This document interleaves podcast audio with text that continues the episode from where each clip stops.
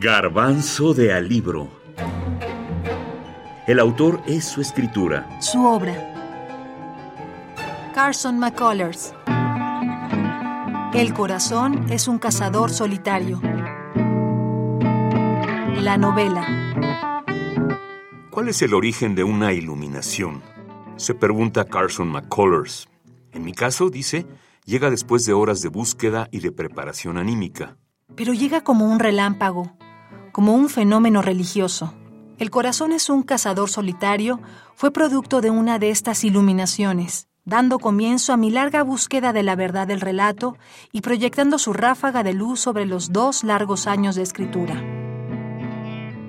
En 1936, Carson empezó a escribir su primera novela, The Mute, El Mudo.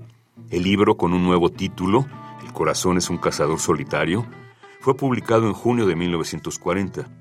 Es la historia de un sordo mudo a quien la gente solitaria y aislada de un pueblo sureño de Estados Unidos acude en busca de consuelo, de que sea escuchada por él.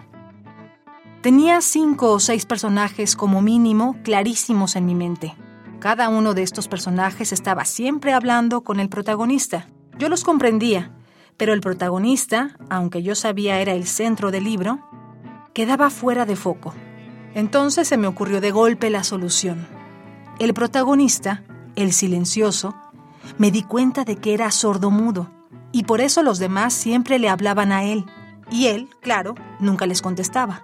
Fue una verdadera iluminación que dio luz a cada uno de los personajes y enfocó todo el libro. Y ella siempre habla que su tema es eh, el amor y el aislamiento. O sea, esa paradoja, soledad y amor, ¿no? Personajes desean como completar la fórmula, hacerse acompañar, sobre todo como en, en, la mirada del mundo, en, en, en lo espiritual, y, y, realmente siempre tienen una, una minusvalía emocional, ¿no? Y eso creo que el corazón es un cazador solitario. A mí lo que me llamó la atención es, después de leerlo, porque lo leí con, con cierta desinformación de cuándo lo escribió la autora, Luego saber que a los 23 años Carson McCullers tiene esa sabiduría de la vida, como que me deslumbró, me deslumbró su, su manera de, de mirar, yo creo que de mirar, de mirar el alma humana, ¿no? Luego, claro, de llevarlo, de poderlo edificar en palabras, en, en, en la novela, en el texto, pero a mí su mirada me deslumbró, me parece que pone el acento en lo que no se dice y en lo oscuro también. El tema fundamental del libro, según palabras de la propia autora, es la rebelión del hombre contra su propio aislamiento interior y su necesidad de expresarse tan plenamente como le sea posible.